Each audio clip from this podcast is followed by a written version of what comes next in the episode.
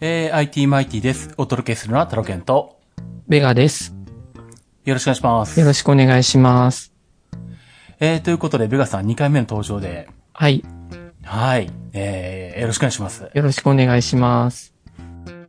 えっ、と、タロケンさんのですね、はい。えっ、と、ちょっと私が5月の中旬ぐらいまで忙しくて、えー、その後もい、えっ、と、ちょっと、あの、余裕ができたので、えで、ネタ、ちょっといろんなあったので、しようと思ったら、あの、なんですかね、中継がー、うん、入ってたので、うん。多分その前後はお忙しいだろうと思ったので、あはははちょっ。とタイミングを見て、はい、ご連あーありがとう絡ごしざいたます次第です。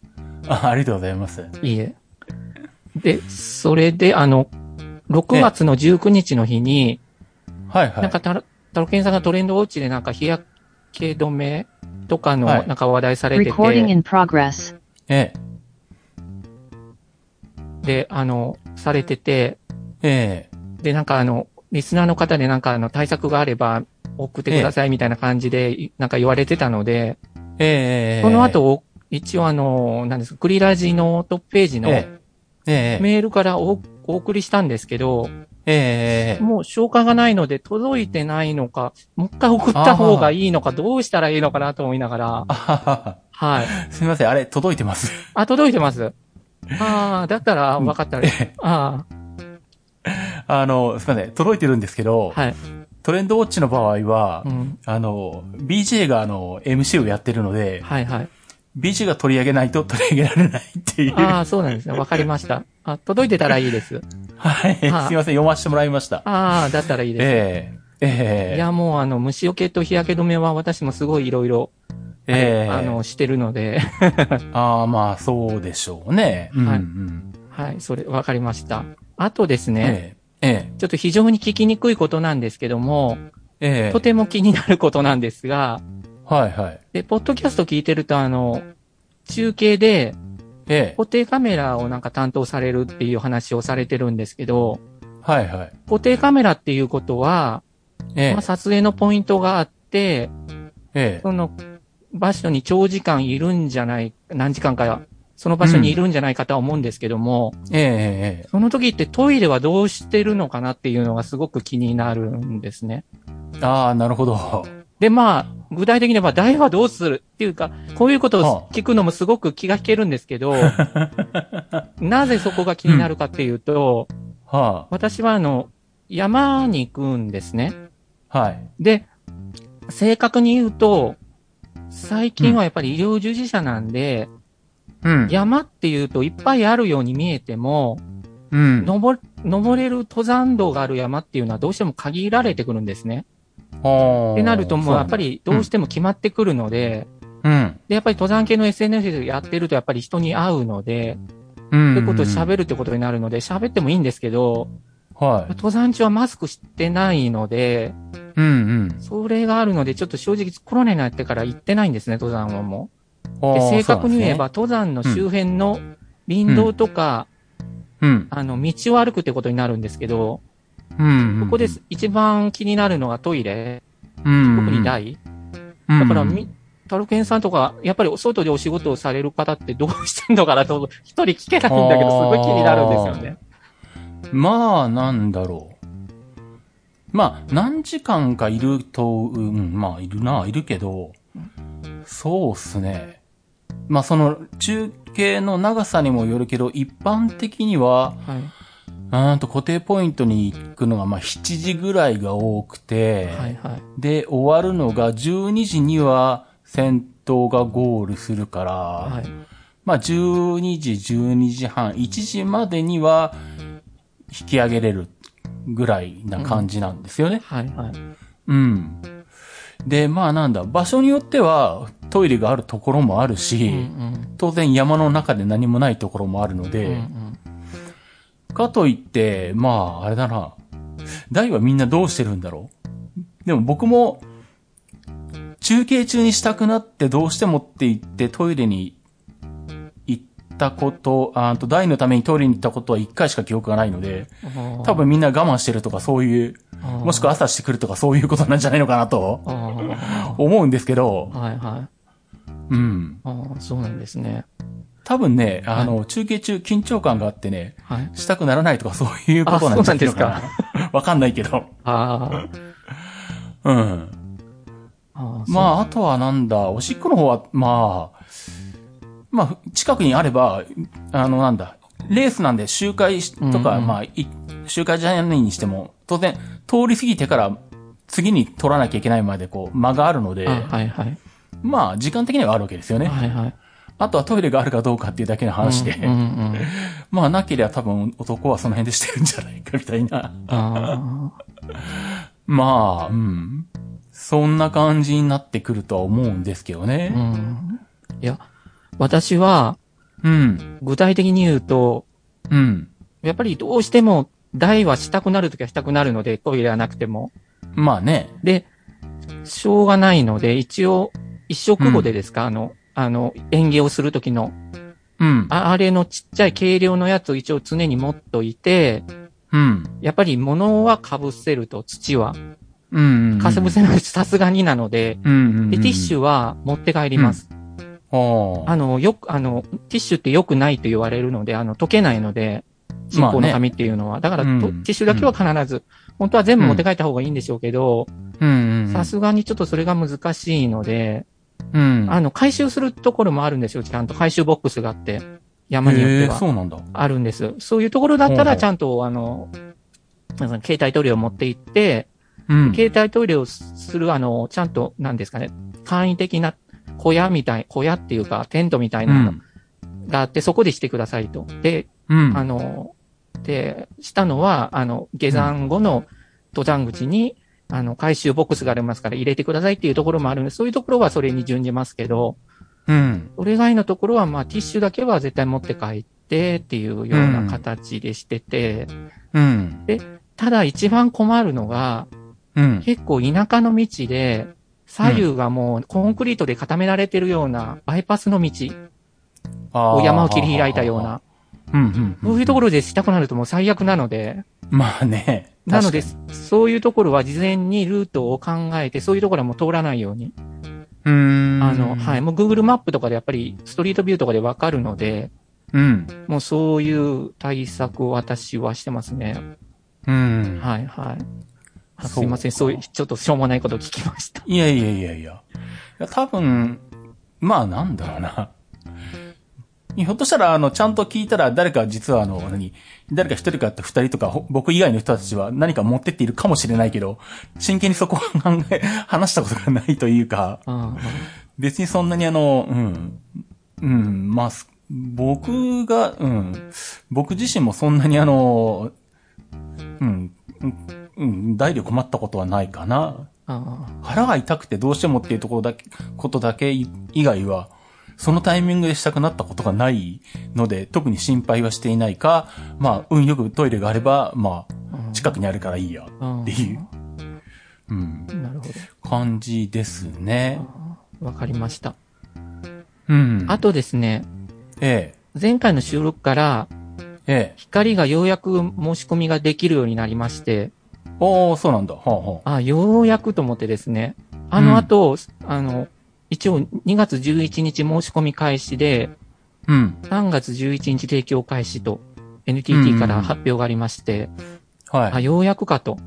うん。で、どこにプロバイダーしようと思って、うんで、。タロケンさんがプララがいいってなんか言われてたので、うん。プラ。ラを見たんですよ。はいはいこ。れ結構料金もお手頃で、うん。ああ、いいな、プララと思って、うん。プララに申し込もうと思ったんですよ。はい。あら、でも確か、ん長年、あの、ソフトバンクの ADSL を使ってて、うん。特別プランのお知らせが、まあ、届いてるなっていうのを思い出して、ええ、ええ。その封書を見たんですけど、えかなり安いんですよ。え。工事費無料、手数料無料。うんで、2年間特別プランで基本料が約1500円割引。うん。で、あの、光ビリビリユニット、Wi-Fi マルチパックのオプションが永年無料。うん。なので、もうあの、だから、えっ、と、月が4300円ぐらい。うん。あの、だから、ああ、やっぱりかなり安いなと。うんと、あれですよね。まあこ、えっと、ファミリータイプですよね。マンションタイプとかじゃなくいて、やいや、あの、一戸建てです。いくら手ですよね。はいファミリータイプですよね。はい。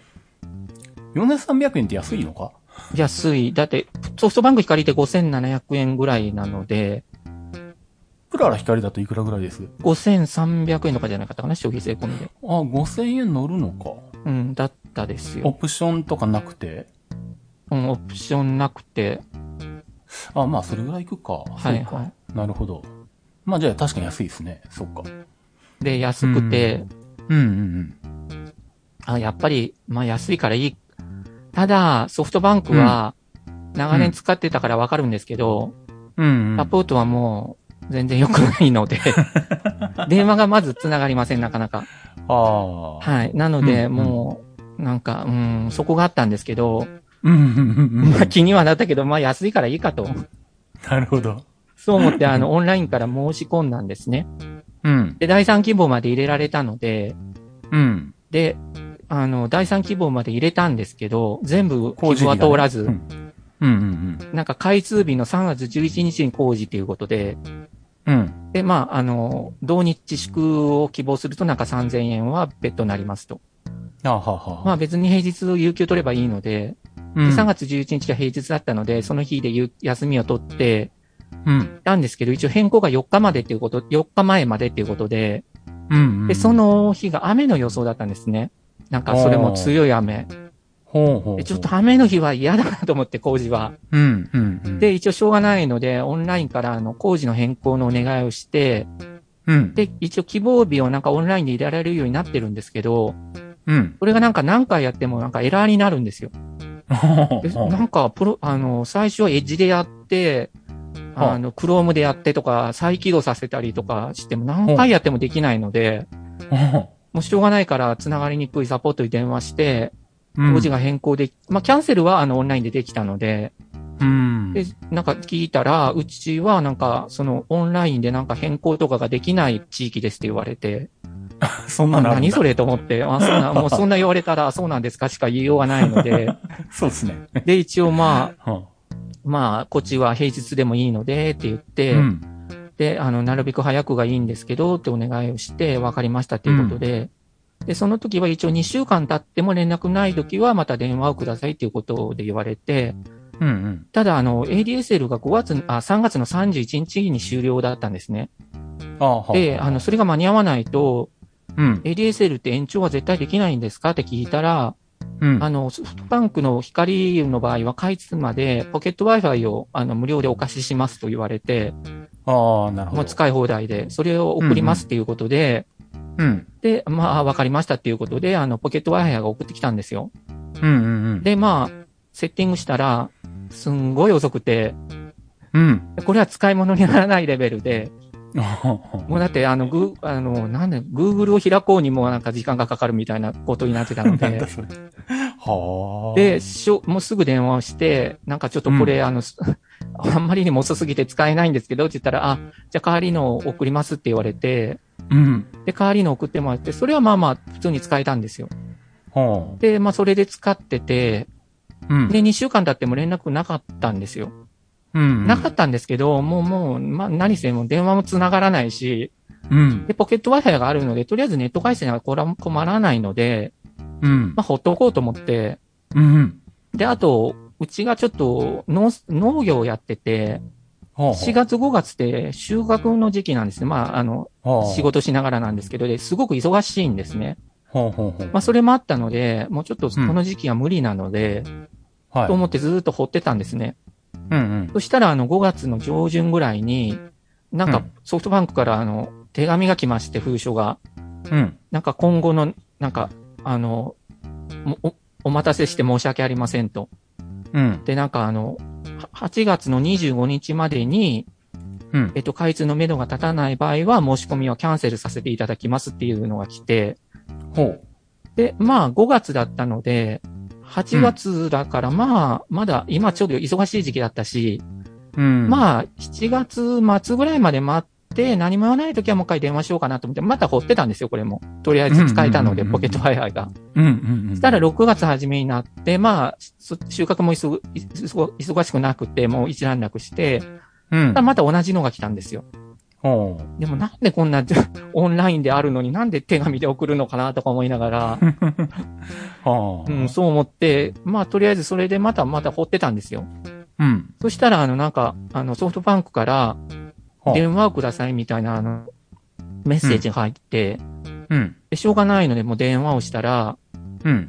なんか、なんかど、なんかどう、どうされますかみたいな感じだったので、うん。どうされるも何も待ってるんですっていうのは言って、うん。で、いつなんでしょうかねって聞いて、うん。で、なんかあの、NTT 次第なので分かりませんみたいな、こちらは NTT の連絡待ちなので、みたいな感じで。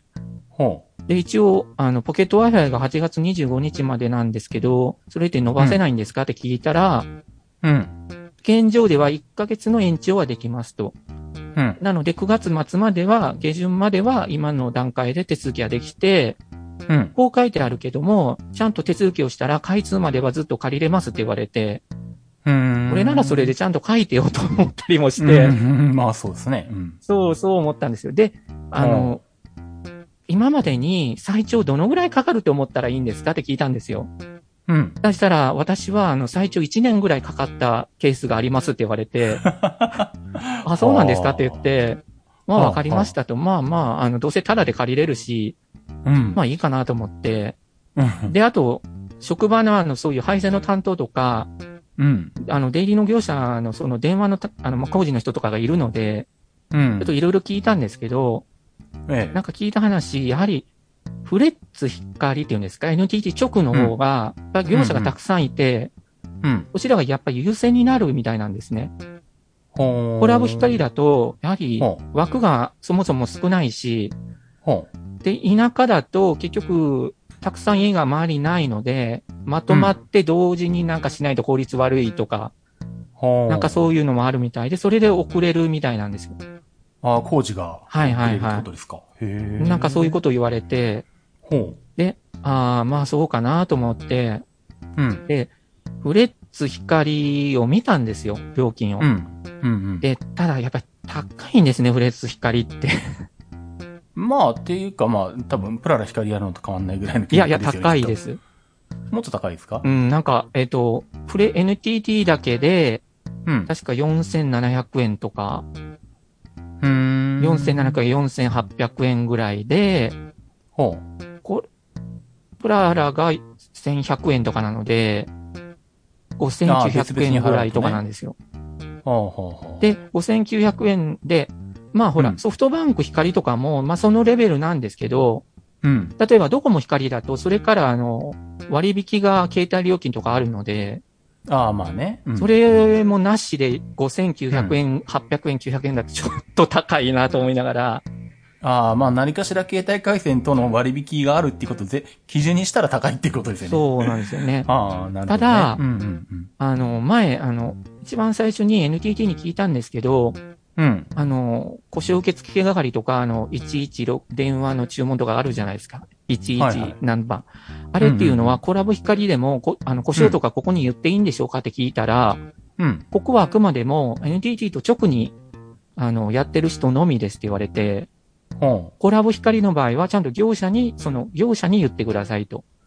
う。で、その、の修理とかも、あの、そのちゃんと込みでやるようにちゃんと決まってますのでって言われて、うんこちらに言われて。も対応はできませんと言われて、ああ、ほう。た、だ、その NTT 直の方が、やっぱり電話もすぐつながるし、まあね。うん地。元でサポートしてるから、うん。なん何かと対応早いんですね。まあそうでしょうね。うん、だからやっぱり交渉とかを考えると高いけど、やっぱり、うん、フフレッツ光にした方がいいのかなと思いながら、どうなんですかね、タロケンさあん。ーどうなんでしょうかもうーん。まあ。まあ僕はとりあえずなんだ。まあ、プララ光にしてるってことはもう、あの、何かの携帯との割引ってのは一切ないので、う。はいまはあ、いた。だマンションタイプだから、まあ、4000円台とか、あそーんなもんかはいはいうん。で、まあ、そうだな。まあでも基本的には、まあソフトバンクは置いといて、うんでまあ、プララ光、実はなんだ、えっ、と、プララ光とドコモ光、プララがドコモに吸収されるんで、結局ドコモになるんですけど、まあです僕よのねも、はいはいうちのも、はいはいあの会社的にはね、はいはい。サービスはまあ今まで通りで料金も同じなんですけど、はいはい。うん。だからまあ、まあ、あとはそのサポートがどれぐらい必要かとか、うん。その、サポートにどれぐらい繋がるかとかいう話なんですけど、なんか例えばなんだ、まあ、ドコモ回線も持ってて、ドコモとの割引が得られるんだったら、ドコモ光にしてしまうっていうのは、まあ、ありかもしんないですけどうんう、ん。結局そうなんだろうな。光回線がそんなに使えなくて、NTT がどっかに電話しなきゃいけないことが年何回あるんだっていう、ことを考えると、とりあえず僕は、えっと、プラで光引いてから一回もないので、 ああ、なるサポートが繋がるかとか早いかとかは、あの、使ったことないからよくわかんないんですけどほど。ね。あうん。なんかお客さんのところに行って、お客さんでトラブルがあって、必要があって、あの、NTT に電話したとかいうことはあるけど、まあでも最近それもあんまないよな。なく、うん。まああんまりないですけどね。うん。まあ、うん。なんで確かにその、なんだ、フレッツ光、だから、えこう、光回線だけ NTT に直で契約してて、別にプロバイダーを乗っけるっていう形だったら、確かに、うん、あの、光回線に問題があった時、まあ、プロバイダーが原因じゃなけれ、ない場合ですけど、まあ、まず NTT の116に電話して、そしたら地元の、うちで言えば、えっと、N、静岡の、あの NTT の、あの、そういう担当のところから、まあ、で、折り返しなりがあって、で、あの、対応してくれるとか、あ。はい。まあ、工事の類とか、故障じゃなくても、あの、なんだろうな。あの、設定するときに必要な、あの、なんだ、あの、カフ番号みたいな、CF で始まるあおー客様番号みたいなやつ。はい。よくあの、お客さんのところで、そのなんだ、例えば、ルーターを交換しますみたいな、Wi-Fi ルーターを交換してくださいみたいなはい。は話で持ってったときに、じゃあお客さん NTT の光が開通したときにあったの、そういう情報のし書類くだす出してくださいって言ったらないって言って、そうしたらしょうがないんで NTT に聞くと、まあ、NTT に直接聞聞くと、今言った静岡静岡の NTT の担当部署から電話がかかってきて、まあ、それですぐ教えてくれたりとかはうんあるので、うん。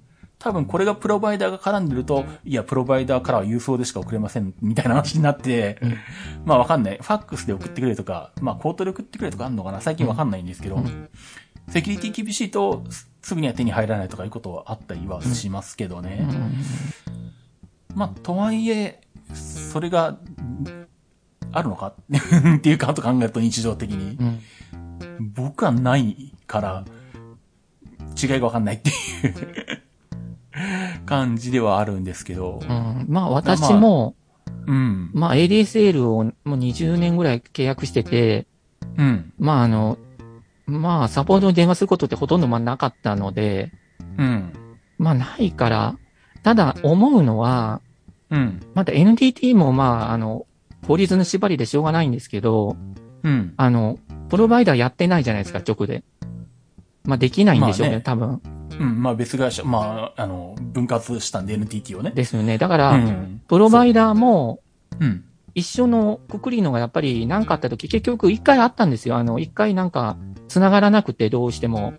うん。で、電話、あの、ソフトバンクに電話した、これは NTT のことです、みたいな感じで言う、NTT に電話した、これはソフトバンクのこと、なんかプロバイダーです、みたいな、どっちなのみたいな感じで、ああいうことはあったんですよ、確かに。で、結局、それは掘ってたら、まあ、急に治っ、まあ、なん、なんとか治ったので良かったんですけど、うん。そうなると、回線も、プロバイダーも一緒にやってるところがやっぱりいいとは思うんですけど、うん。まあ、私九州なので、あの、一応、あの、ビビックってあの、九州、えっ、と、電力関係の一応、プロバイ、あの、やってるところがあるんですけど、はあ、はあはあはあ、ただそれってあの、もう田舎は全然開通してないので、うん。だって、フレッツがようやく開通するぐらいだから、もうそれはもう、もう、ま全然なので、あ、まあそうでしょうね。確かまにね。あ、CM はバンバンやってるんですけど、うんうん。まあだからまあまあ、だからまあ、うーん、まあね、どうしましょうかねって感じなんです。うん。ただ、ですね、うん。今日、あの、手紙が来まして、はい。封書が来まして、あの、工事日が決まりましたと。ほ8月18日の木曜日ですと。う。ほまあそれもまた、またハガキで、まだなんでまたハガキなんだろうと思いながら、う。ほう。でもいいけど、もう、もういいんですけど、もう本当雨降らないでよってか、また、 また伸ばした、また4ヶ月バッチみたい雨だとそんな困ります光の工事。な。うん、やっぱり、あの、なんていうのか、いや、私はいいんですけど、は知り合いがなんか、あの、業者の人が、なんか、あ、は滑って怪我したかなんか、まあ、その業者の人がちょっとどんくさいのかもしれないんですけど、あ、それはレアケースだから気にしなくていいと思う。ああですか。いや、でも、あの、このクーラーの工事をするときに、うん。そこの業者の人はしっかりしてて、まあ、事前に見積もりに来てもらったんですよ。あで、その時に2階に部屋があるので、あ、うん。それ言われたのが2階の工事は絶対雨の日はしませんって向こうから言われたんですよ。あ、そうなんで、だ。何ですかって聞いたへら、ーやっぱり、もし、滑ったり怪我をした時にお客さんに嫌な思い印象を与えるので、私は絶対に雨の日はしませんのでってはっきり言われたので、へえ、そんなこと言うんだ。うんうん、まあすごすごくでもしっかりしたへーした業者で、うん。だから、まあ、だから、あなまたその、まあ前回がなんか大雨って言ってたんですよ、土砂降りの。ああまあ、それはさすがにね、無理だでも全然大雨じゃなかったんですよ、結局その 日。まあ、 そっか。 うん。まあだからもうもう工事民も決まったし、まあまあもう待つかなと思いながら。うん。いや、なんか、キャンセルは電話でしかできないんですけど、うん。私にしたらもうこんだけ散々電話もしても、もうな、もうこのペフェクト Wi-Fi も何回も変えても らって、今更また別のところにするのもね、と思って、あまあ。あだから今待とうかなと思ってます。うーん。そううか。ん。で、あと、そのポケット Wi-Fi がええ。 6月下旬になって極端に遅くなって、うん。もう使えないレベルになってしまって、ほもう全然もう、もうのぼ、なんか、下りが0.3メガとか、なっちゃっう。て、ああはあでもしょうがないのでソフトバンクに電話して、うん。もうちょっと調子が悪いので変えてもらえませんかって言って、もう翌日に出してはくれたんですけど、うん。まあそれでも数日かかるので、うん。まあドコモは 4G のギガライトにしてたんですけど、うん。 7ギガが上限なので、うん。もうあのドコモのあのサポートに電話して、事情を話して、うん。あの、月の半ばからの、ギガホにできないんですかちょっとすごく困ってるんですって一応お願いしたんですよ。うん。できい。ないのは分かってたんですけど、うん。そしたら向こうが、あすいませんとなんかシステム上も月の変更はできないんですって言われて、うん。うん。もうもうできないのはししょうがないのねと思って、まあ分かりましたって言って切って、うん。まあ、しょうがないので、アハモに、アハモだったらあの、大盛りで100ギガができるので、うん。まあ、アハモに、まあ、したん、アハモってよく調べたら、うん。ハーモンは、あの、その月の半ばからその日の適用しかできないんですよ。あれは、逆に。あよーはあく、よく次のはあ1日からっていうのはできないです。私が探、見た感じもその日からしかボタンがなかったので、うん。うん。うん。まあないので、しょうがないので大盛りにして、うん。ただ今までアハモにしたくなかったのが、うん。アハモって 3G が使えないんですよ。そうですね。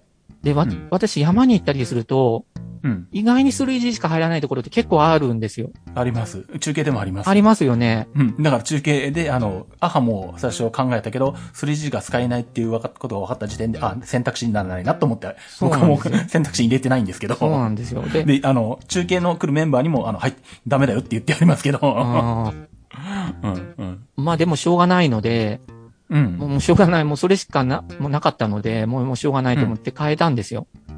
あ、じゃあドコモからアハモに変えたあのあ、あもうにあの変えたんですよ。ああ、そういうことか。うんで、あの、メールは持ち運びして、うん、で、まあ、それでして、うん、で、まあ、あの、で、あの、ルーターが届いたんですよ。うん。ただ届いたのがまたすんごい古い機種で、ソフトバンクのやつですソフトバンンクのポケット Wi-Fi の何世代前かのやつで、ク。うん、うん。またこれがまたすごい遅くて、うん、うん、うん。もう、ええと思って、すいません、これ。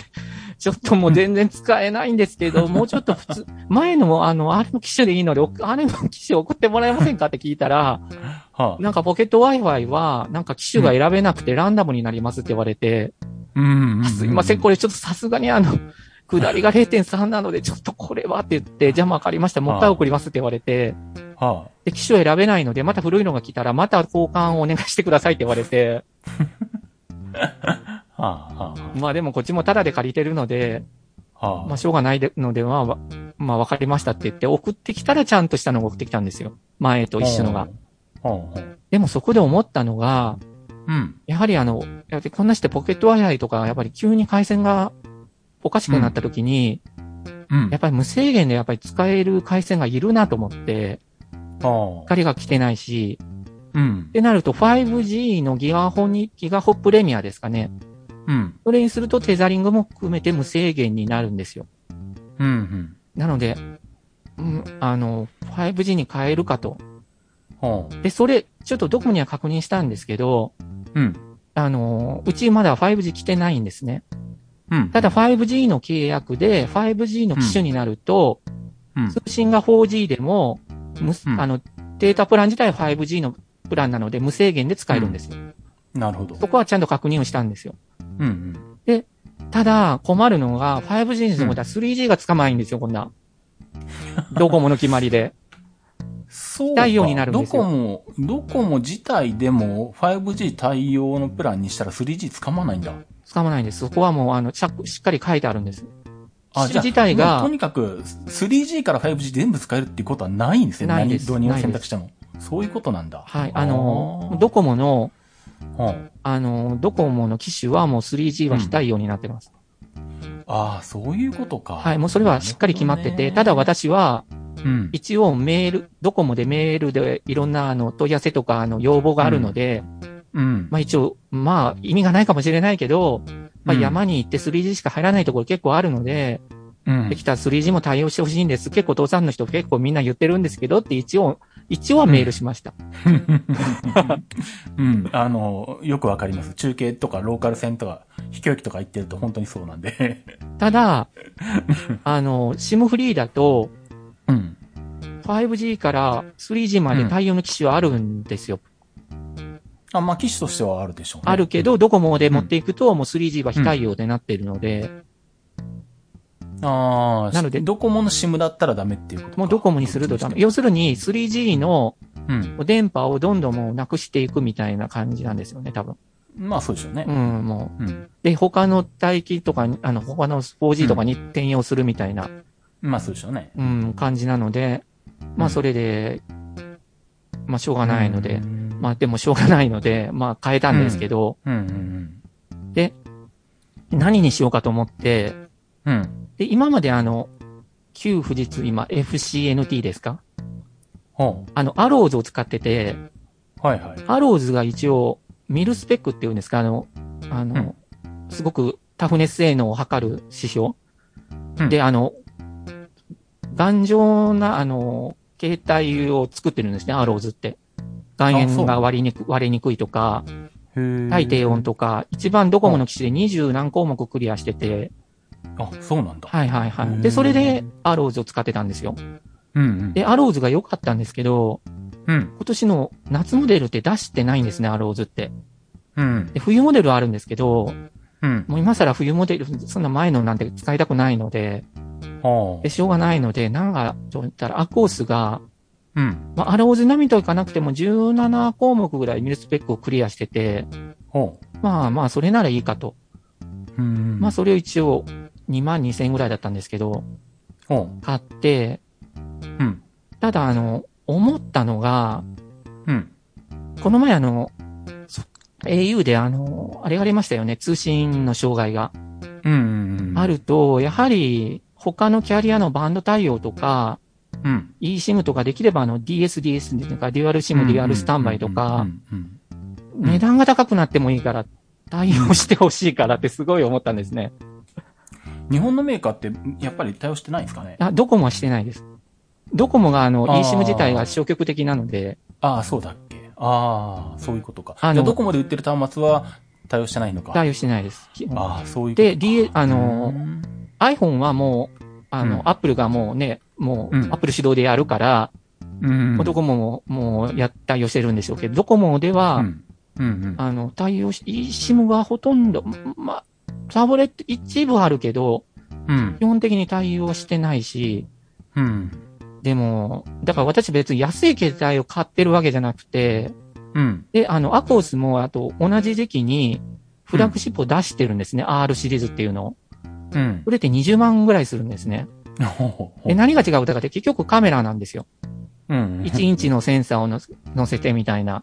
はははでも、正直私ってあのカメラって映ればいいレベルなので、うん所詮携帯でしょって自分は思うので、 ああ。パソ、だって、スマホってどこまで行ってもスマホじゃないですか。パソコンの代わりにはならないと私は思ってるので、そうか。う。ん、だから 私はちょっと、ね、みたいな感じだったので、ああ。このアコースウィッシュが、ね、7、8万してもいいから、うん。そういう他のバンドのキャリア対応とか多分、でもそうするとドコモは逃げていくことになるので多分しないんだろうなと思いながら。まあ、キャリアとしては、 メリットはないですからね。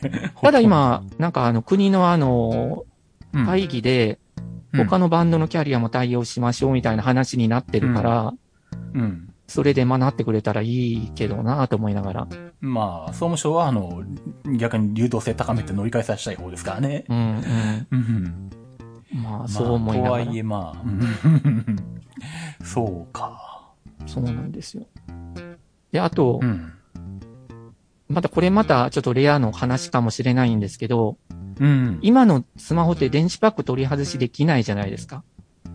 電池パック取り話、もはや大大昔の話にしか聞こえないです、僕には。 いや、ただ、できる機種ってあるんですよ、実 は。あるけど iPhone になって以来、そんなこと全く頭にないあーっていう。ね。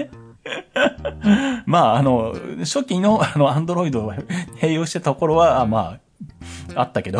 いや、今もあります、現行でも。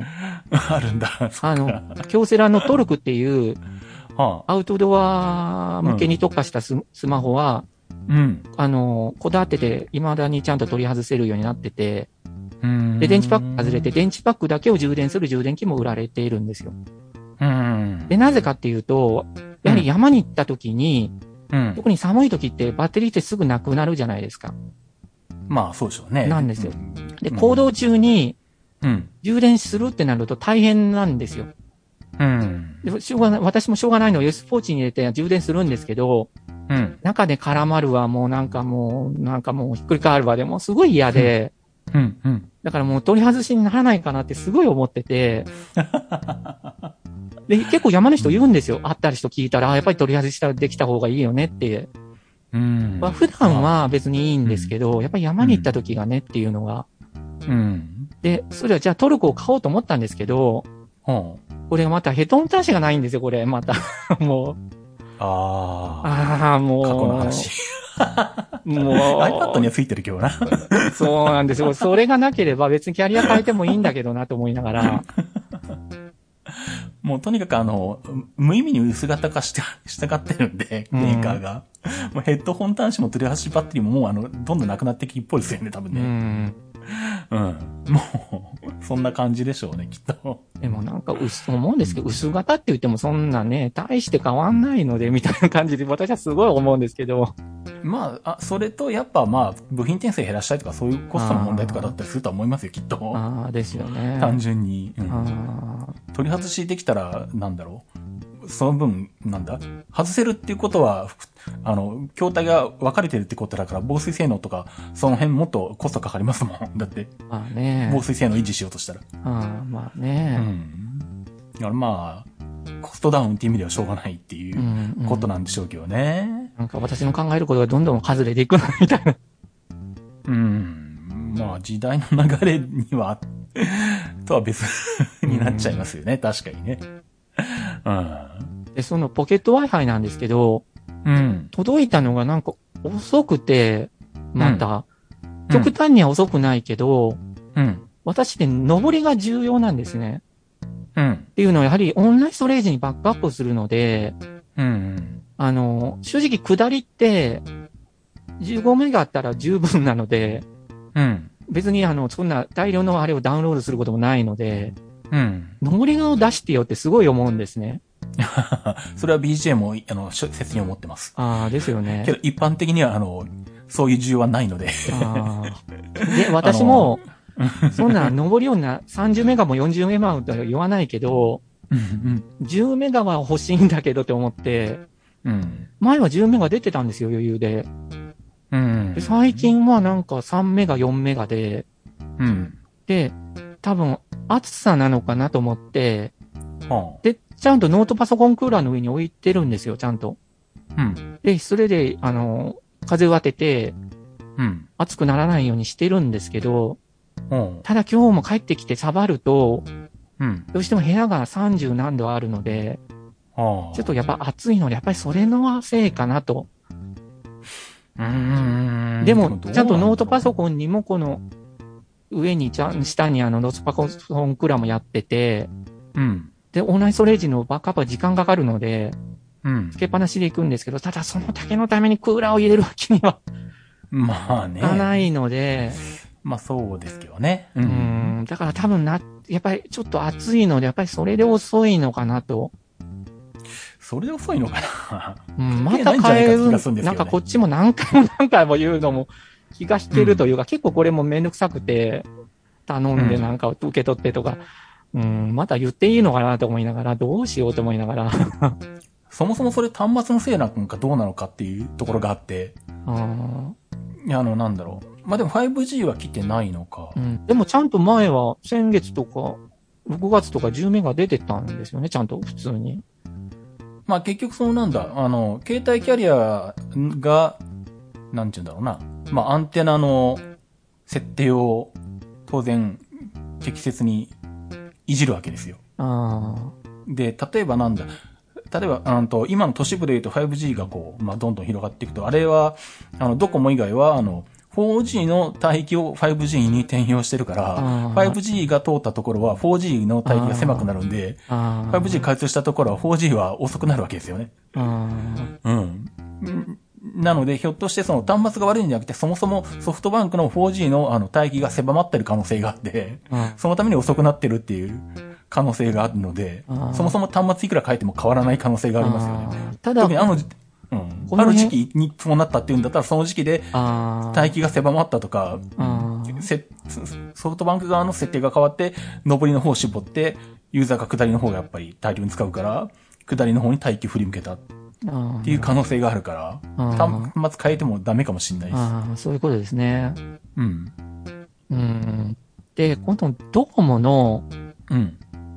これもなんかいまいち上りが、いまいちで、うん。で、あの、一応、あの、上りで、うちちゃんと普通アンテナ立ってるんですよ。ちゃんと感度いいんですよ。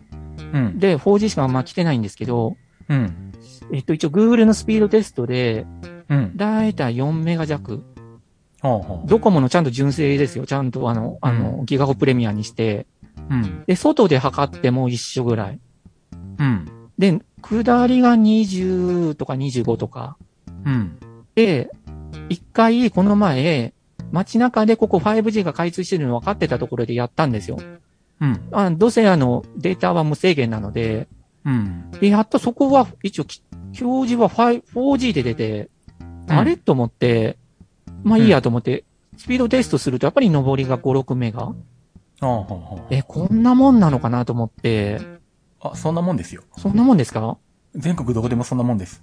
いや、っていうか、でもこのなんかあの、ネットのうん実測の速度、なんかみんなの、なんか実測のやつの、実際にやったのが一応結果が出てるんですけど、うん。何十メガもなんか出てる人出てて、うん、上みりたでいなで。すかうん、なんかこのみんなの、みんなの回線速度っていうやつで、でもあれ、一瞬出ただけのやつもあー記録するから。な。だあから僕、この間、あの、北海道の秘境駅の小幌あ、でう、ん。えっと、まあ、ポゴ2.0だから au ですようね。ん。ドコモは全然もうアンテナが2本、1本2本ぐらいしか立ってないくて、ほぼ通話のみみたいな感じだったんですけど、うん au は、測ったら、まあ、一瞬下り20メガ、上り10メガくらい出てたんですよ。で、生中継できるなと思って、ポゴの回線、au の回線でう。んでもやったけど、実際 YouTube ライブやったら、 あの、めっちゃ画質落とされてて、SD 画質ぐらいとかでしかできてなくて。だから速度測定で一瞬出てる速度と、それが安定してずっと出るかってのは全然別なあのあ、でな、るほど。うん、あの、で、基本的にどこに行っても、あの、下りが速くて、上りが遅いです。うん。みんな結局、ほ、ほぼ、ほ、もう、ほぼ、あの、大半のユーザーが下りばっかり使って上りは使わないから、当然まあ、下りに集中するんで、いあの、キャリアとしては下りの方に帯域を振ってあって、上りは、まあ、絞ってるっていう状態。うんなので、上りが早いっていうのは、あの、なんだ、本当に業務用の SIM とかで、あの、ほん BJ みたいなあの、配信用とかの SIM とかで、上りを、あの、大きく確保してるって SIM とかは、業務用にはありますけど、ああ、そんなのがあるデんーでタす通ね信 SIM とかで。うん。それはありますけど、そういうのじゃない限り、あの、一般的に、一般の SIM は全部上りには遅いです。うんどこで何やっても。どこの回線使っても。そうなんですね。だからなんかうん 5G、5G っていう割には、うん。なんかこんなもんなのみたいな。 うん。上りはそんなもんです。ああ、そんなもんなんだ。うん。 うん。うん。結局、だって一般の理由が下りしかほぼ使わないんだもん、みたいな。ああ、そうなんですね。うん。そんな感じですねう。ん。で、タルケンさんにお聞きしたかったんですけど、うん。あの、パソコンって、うん。あの、この、例えばその、ワイ、えっと、スマホのテザリングと、うん。ポケット Wi-Fi を束ねて使えないのか。これってなんか一応 Windows 10で、うん。同時に一応接続さしても、うん。なんか見てると同時にはなんか接続してないんですよね、なんか。んスマホのテザリングっていうとこ、あの、ポケット Wi-Fi を同時にして、例えば、スマホのテダリングが5メガですと、ポケット Wi-Fi が3メガですとうん、プラス8メガでさせたいんですけど、え、それは片方は USB で繋いでるとかそういうことですかいや、両方 Wi-Fi ととかで、いろいろやるんですけど、なんか同時にはなんか接続してないように見えるんですよね、なんか。え、だって二つ Wi-Fi 掴むってできないでしょあ、できないんですかできないですよ、パソコン。パソコンっていうか Wi-Fi 機器一般に。ああ。できないですだから。 USB で一方は繋いでってはダメなのか。どっ USB ちで、かあが優先されます。ーあ、そういうことか。優先 LAN と Wi-Fi 繋いでたら早い方が、まあ大体優先 LAN 優先するけど、 はいはい。あの、そもそもパソコンも、うんあの、何どっちかの回線しか使わないです。あ、そあもうそれはそういう、あそういうもんなんですね。うん。あーそれやろうとしたら、それができる特殊な何かがいる。あーあー、そうなんですね。うんなるほど。そういう特殊な何かを BJ は中継に使ってるわけですけど。 はああ、そういうもんなんですね。い。ああ、わかりました。うん。なるほど。で、まあと結、局、うん。ああ、どうぞどうぞ。うん。なんか結局その、うん、そういうことやろうとすると、なんだ、それこそ、ちょっと僕もルトレンドレボッチで話してたあのなんだ、家の固定回線が光回線と、マンションの回線と2つあるから、あの、1が2つあってて、両方使えるやつのルーターを買えばできるかみたいな。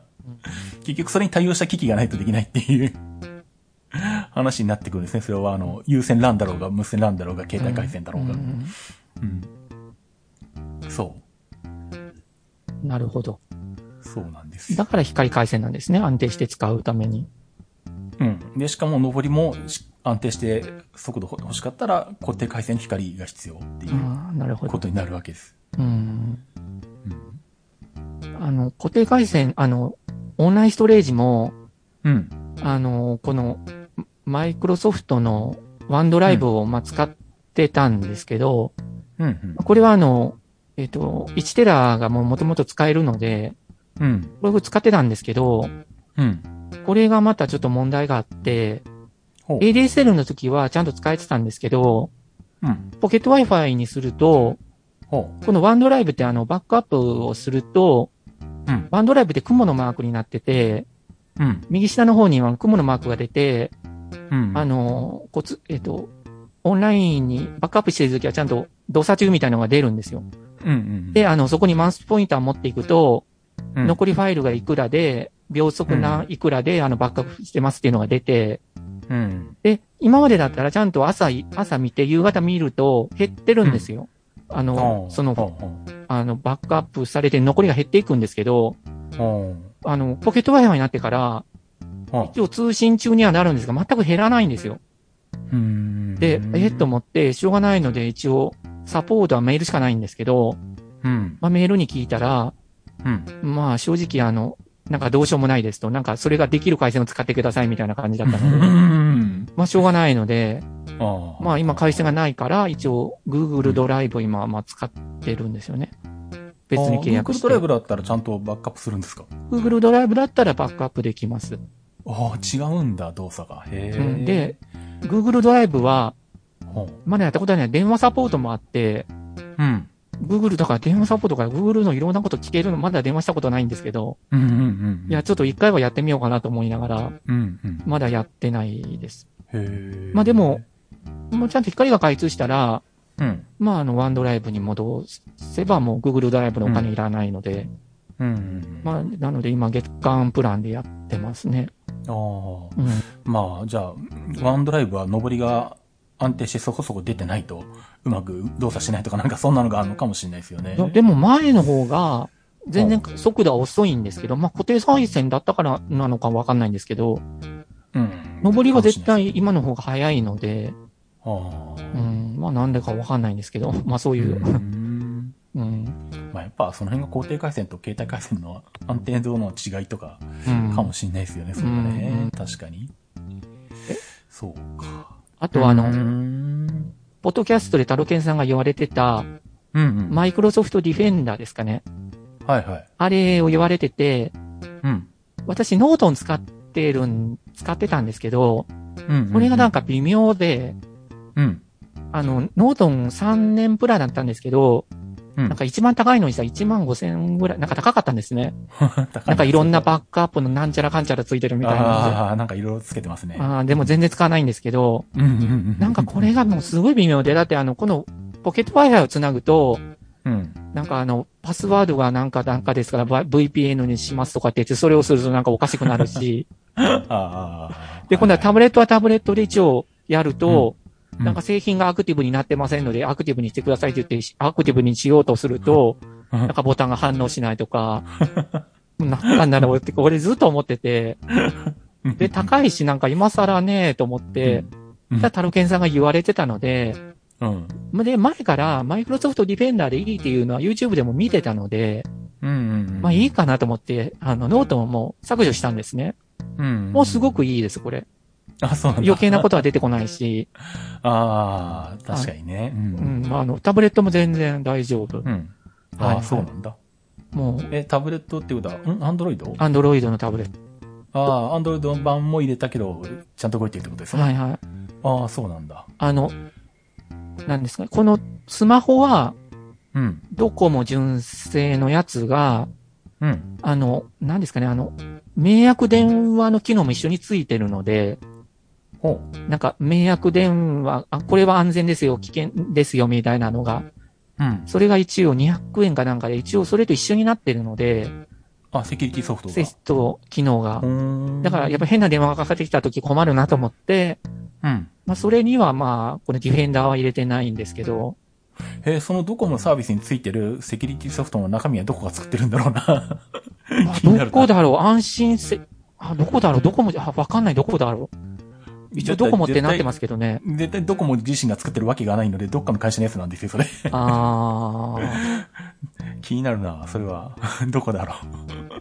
どこだろソうフトのあの、情報とか細かいのバージョンとかなんか見ていくと、どっかにあの、メーカーの名前書いてあったりしあまー、すけ見ど、ね。てみ ま。す。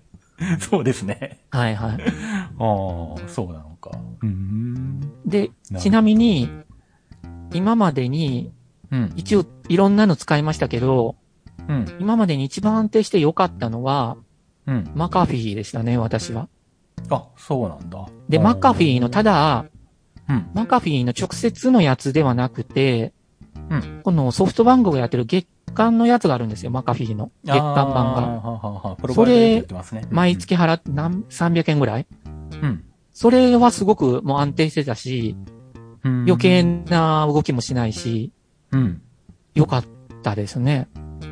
そうか。実はプララもね、1年 間プラ、あの、マカフィ無料で使えてたんですけど、はいは い。その時は普通にあの、もうカスペルスキー入れてるし別にマカフィなんかいらないよと思って全く使わずに 無料期間終わった っていうのがあって、あ ーなんだ、こんなことになるなら、いや、使っときゃよかったと思 ったんですけど、あー多分今も何百円か払えば、多分そう、同じことはできると思うんです よねあ。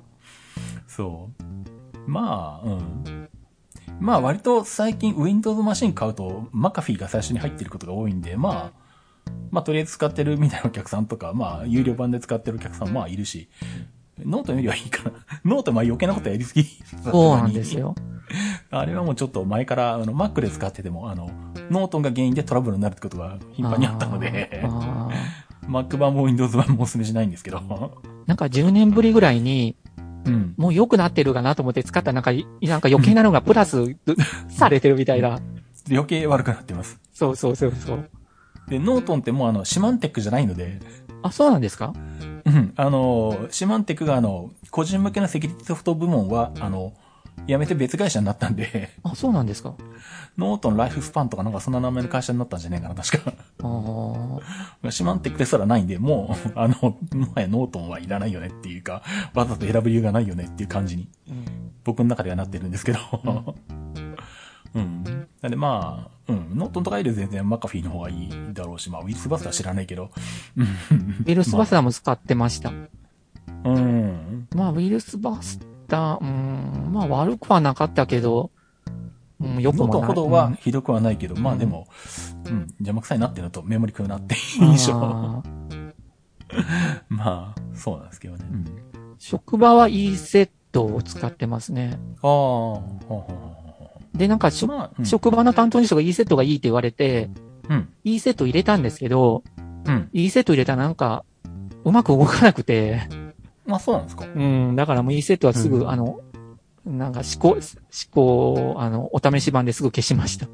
あ、そうなんだ。う。ん、なんか、うんうんまあ、いじればよかったのかもしれないです。だからそれでノートンを入れたんですけど、ううんんうんなんかうまく動かなかったですね。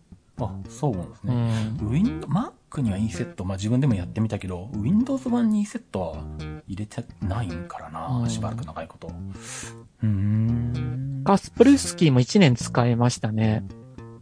ああ、そうなんですうね。ん、うん。1年だけでしたけど。うん。うんうん。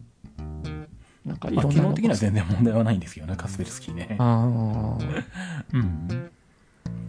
そうか。まあ、そうですね。だから、マイクロソフトディフェンダー。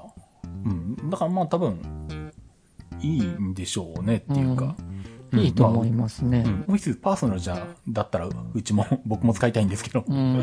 うちオフィスが、あの、マイマイクロソフト365が、パーソナル版じゃないから使えないっていう。あうん。だから逆に、お客さんには、あの、最近、個人仕様だったら、マイクロソフト365パーソナルを進めて、もうマイ、うんあの、マイクロソフトディフェンダーをせき Mac にも入れればいいんじゃないみたいなーうん提案の仕方になってきてますよね、だんだ。うんん。うん。余計なことしないですしね、あれもやっぱりね。うんそうそうそうう。ん。呼べ、そのセキュリティ会社の売ってるやつってやっぱ、競争があるから多機能化していくんですよね。そうそうそうあの無無駄な多機能化を。そうそうそうそうそう。で、余計なことやって、なんかめんどくさくなるみたいなことになっていくので、それがない方がいいんですよね。うん。でちなみに、うんあの、マイクロソフト365で、うん。まあ、オフィスの、オフィスのサポートがまあついてるんですけど、電話の。うん。で、私もそんなやたらめったら聞かないんですけど、うん。さすがだなと思ったのは、ほう。エクセルでうん、複雑なちょっと関数の計算、まあ、職場のやつで、うん。職場のその、コンピューターにちょっとその機能がないので、もう手動でやる、作るかと思って、うん。ちょっとあの、作ったんですけど、うまくちょっと関数がうまくいかなくて、うん。結構複雑なのを聞いたんですよ。ほう。たら何時間もかけてしてくださって、で、結果的的にはうまくいかなかったんですね。でほうほ、う向こうの人が言われたのは、これはうん、ここの純正の関数では無理ですと。VBA とかになるので、うん。ただ VBA はちょっとサポートが別で、また別のあうんの、ライセンスがいるので、ここではできませんけど、うん。これがもう、あの、Excel の純正だと限界ですって言われて、あ、もういいです。それでも2時間か3時間くらいやってくださって、そんなやってくれるんだ。やってくれ ました。ああ、もういいです、いいでいいす、なもうそれだけで十分ですって言って、ああ最後の結果だけがちょっとうまく出なかったんですけど、ああ、もう全然これで大丈夫ですって言って、うん。まあささすがにやっぱりマイクロソフト純正なので、うん。ポートをしっかりしてますね。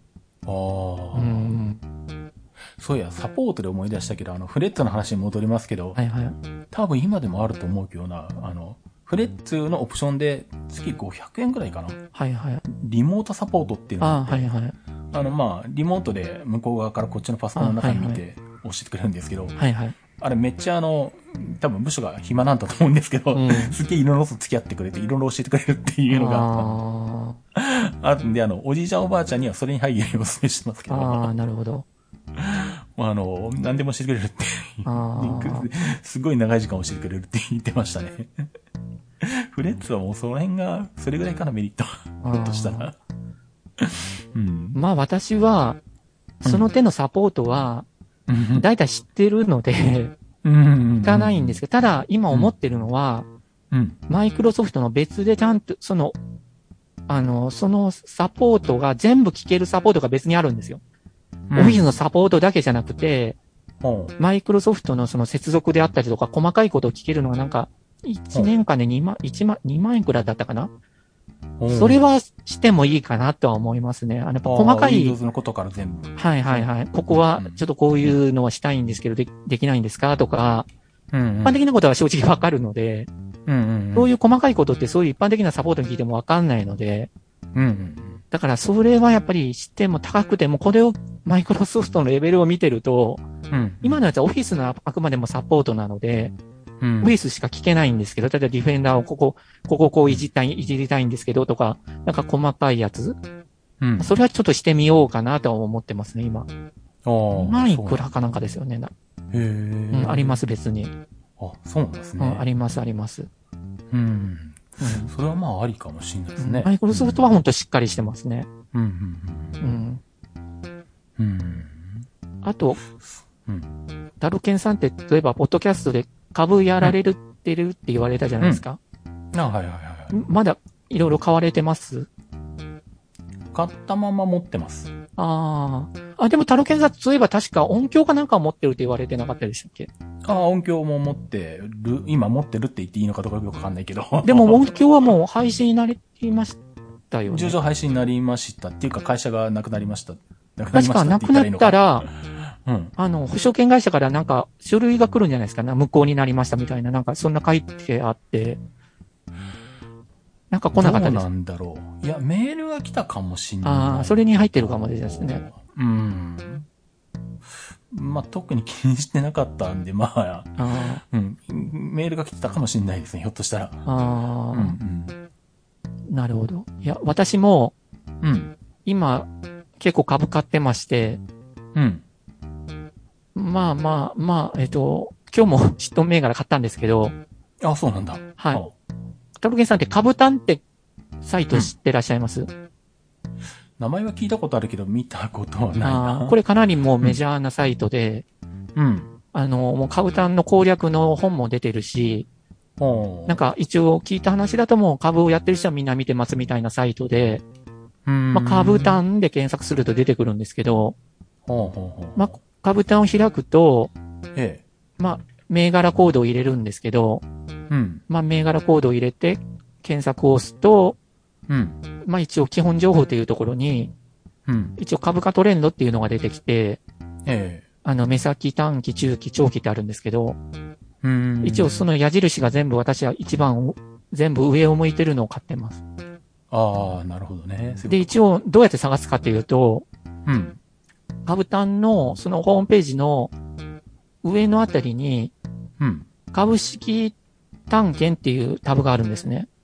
ほ一応株式探検っていうのを押すと、う。うん。銘柄探検っていうので、うん。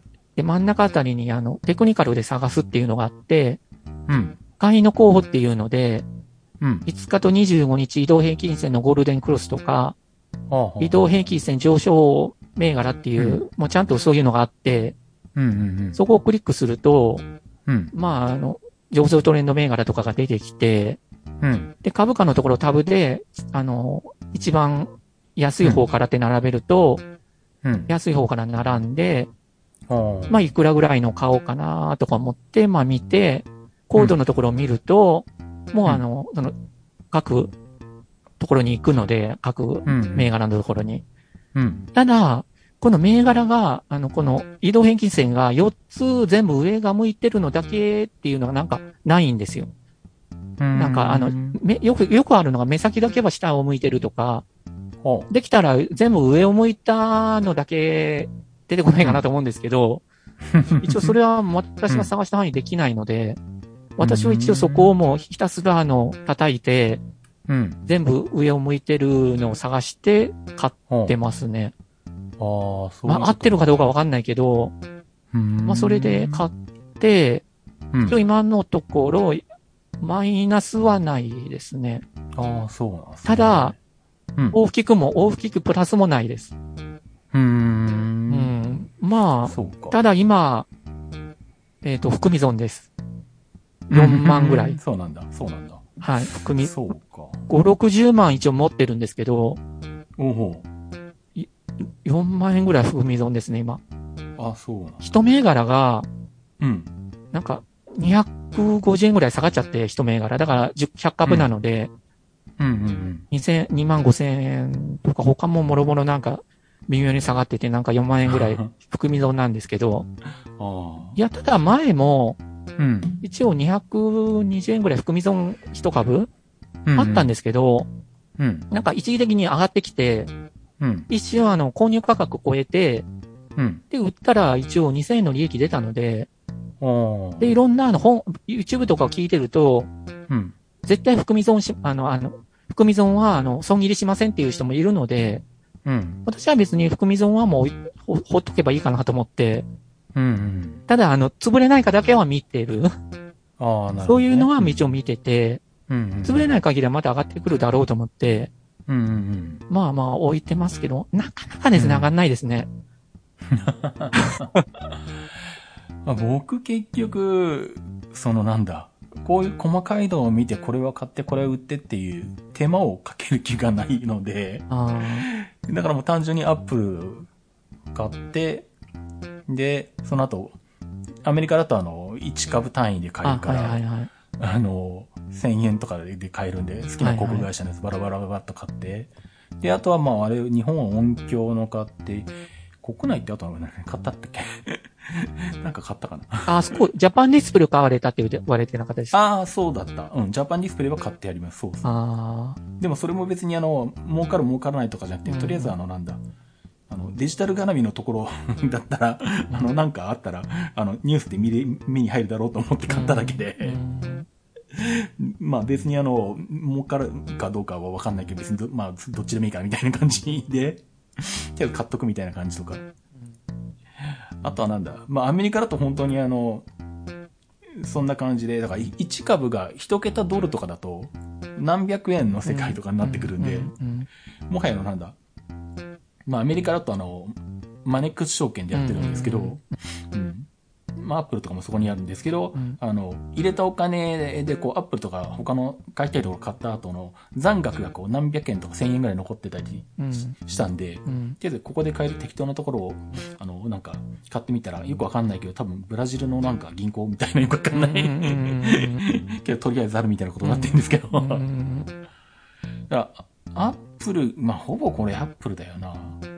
プラス5万円ぐらいになってるんですけどう、んほぼアップルですね、これ。うん儲かってんの。うんそれこそ、今日あ YouTube を聞いてたら、うん。あの、米国株で、うん。あの、一応あの、き使いやすいのはマネックス証券と、うん。いろんな機能があって、うん。手数料安いのは SBI 証券と。ああ。 SBI 証券の方がドルから円に変えたりとか、円からドルに変えたりするのが、一番安いのがうん SBI なんですよ。コストが安いのが。へえ。うん。で、うん。あの、私も思うんですけど、一応国内も一株できないことはないんですよ。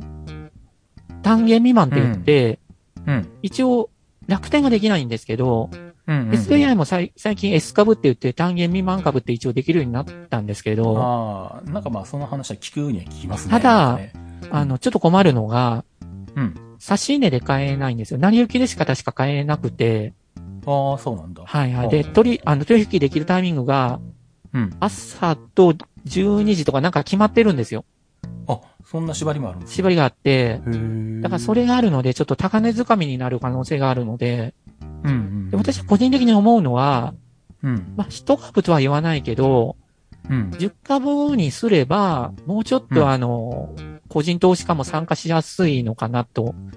うん。下げてくれない、まあ、一株はちょっとさすが、まあ、してくれたらいいけど、うん。そしたらもちろん、な、花王とか全日空とかそういう有名株も買えるので、うん。今買えないですもんね、高くて。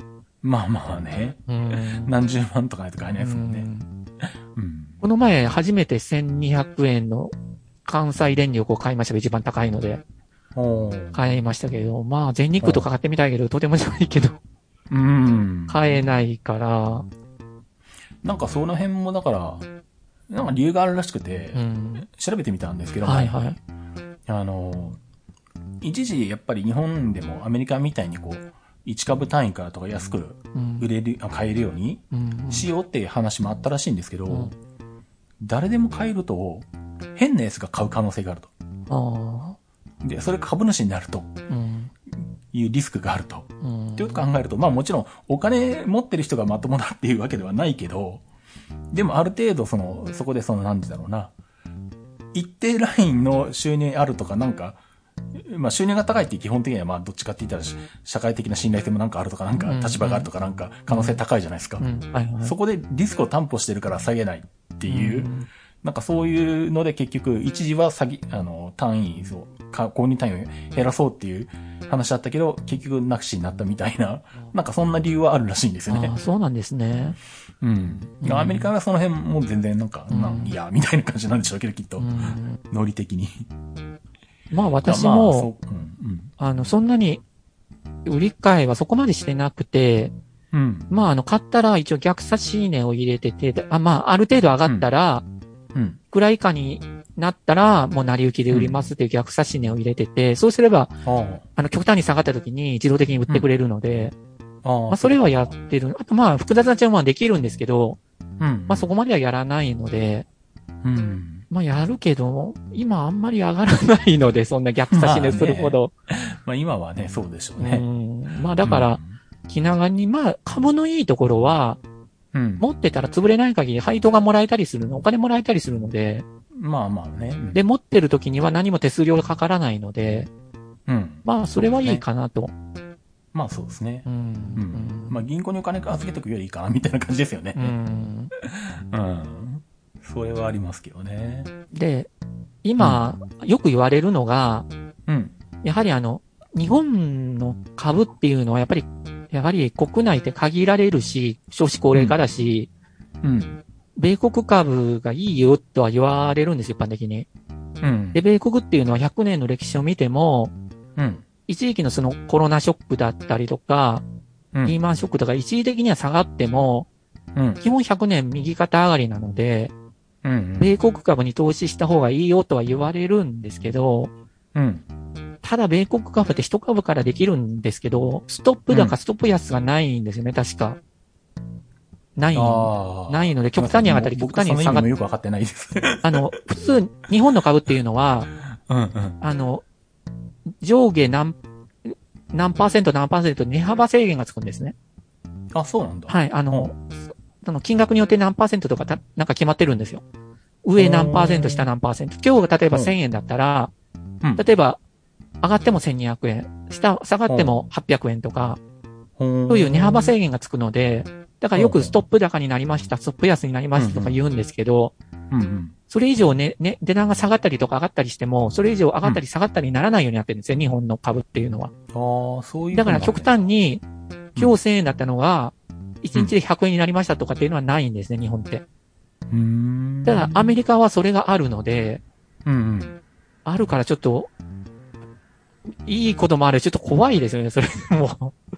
まあ、まあ、だから結局なんだろうな。うん自分がよく知ってる会社で、そのことがありえない会社のこ株買えばいいんじゃないのっていう僕の発想で、なんかとりあえずユナイテッドとあのデルタ航空とか買っとけばいいかなみたいな。あー。だってどう考えてもあの、うんだって、航空会社なんて極端な話、あの、チャプター11食らってもまた復活するじゃないですか。 あーまあまあね。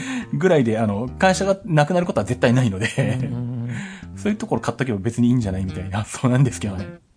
でよく、うん。あの、やっぱり分散投資をしましょうって言われるんですけど、うん。で、やっぱり今、円安ですし、うん。って考えると、やっぱり、まあ、投資信託が一番やはり手軽でうん。いいのかなと思って、米国株はもう投資信託でいっぱい持ってるんですけど、ああ、僕、投資信託もよくわかってないです。 投資信託っていうのは、ええ。あの、お金を出し合って、うん。運用会社があって、うんそこにお金を預けて、うん。そこで集まったお金で、あの、投資するみたいな。うん。だからお任せするみたいな感じですよね。お任せ会社に。ああ、運用を。運用会社に任せるってことか。うんだからそのために、信託報酬とか、まあ、いろんなコストがかかるんですけど、うん。ただ、ちなみに今、あの、EMAXIS SLIM っていうシリーズがあって、うん。これは一応業界最低水準の運用コストを目指してるやつです。今すごく、すごく今人気のあるめ投資信託で、うん。で例えばこの EMAX スリム米国株式 S&P500 っていうのは、うん。それこそアップルとか S&P っていう500っていう指数があってう、ん。はいはい。それに連動するあのファンドなんですけど、うんそれ、それ、目論見書とか見るとアップルとかそれこそテスラとか、あまあ、そういうところに、あの、投資してるんですけど、うんまあ、それを買っとけば、あの、分散投資ができる。自分、まあ、うんで個別でやるよりも、うんそこまでも、極端には儲からないけど、そこまで極端にも下がらないけど、まあ、マイルドにはなるから。まあ、都心高、新高保もすごく安いので、うんまあ私は、これでまあやってますね、今のところ。直接はまだやってないですね。あ、そうなんだ。うん。うん。ただ、あの、この投資信託は、うん。ちょっとい、ちょっと一つ欠点があって、うん。あの、注文してもうん、すぐに買えないんですよ。ちょっと注文して、ほう2、3日とかしてから買ったり売ったりになるので、うんだから例えば今日の数字を見、この投資信託っていうのは、1日1回しか、ね、値段って計算されないんですね。基準価格っていうのあは。あ、そうなんだ。ほうで、株式っていうのはリアルタイムで上がり下がりするじゃないですか。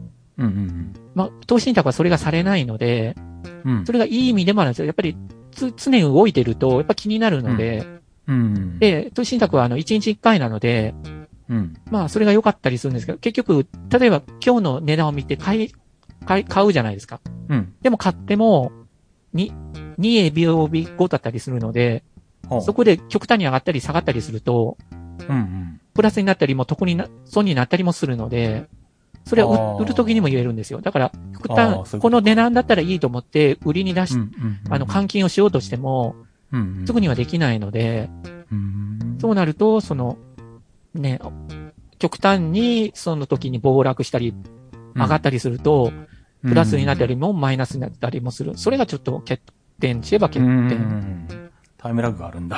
はい。で、タイムラグがないのが、うん。 ETF って言われて上場投資信託っていうのがあるんですけど、ほうこほこう投資信託がもう上場されてるんですよ。ほだから株のように売ったり買ったりできて、もうう。、ほうあ、の、まあ、日本もあるんですけど、上場投資信託っていうのは。うんうん。それだったらもうあの、今で見て、あの、今買いますとか、まうあ、ん差し値でいくら以上になったら、いくら以上までだったら買いますとか、いくらに下がったら買いますとか、ほうまあ、そういうのができるので、あまあそれが利利点点。その先はどこな、どこに投資されるかは、あの、ふわっとしてるってことなんですね。まあ、目論見書で、うんうんうんまあ、あの、目論見書っていうのが必ずあるので、うんうん。まあそういういろんな条件、あの、まあこういう投資、こういうところにやりますとか、うんうん、ちなみにインデックスファンドとアクティブファンドっていうのがあって、うん。インデックスファンドっていうのは、あの、そういう指数に連動するやつなんですけど、ほうアクティブファンドっていうのは指数以上の成績を目指しますと。一般的な、例えば東証株価指数とか、うんトピックスとかそういうのに連動しなくて、連動するのがうんインデックスファンド。うん。それ以上のを目指しますっていうのはアクティブファンド。頑張って投資先でそうそう、いろいろあ頑張りの、あますみたいなの研究し。てみたいな。あーただその分手間がかかるので、やっぱりインデックスファンドになると、ほうやはりなんかき、見てると、あの、話を、あの、社長さんに聞きに行ったりとか、うん。まあ、そういうのがあるんで、コストが多分高くなるんですよ、インデックスファンドっていうのは、信託報酬は。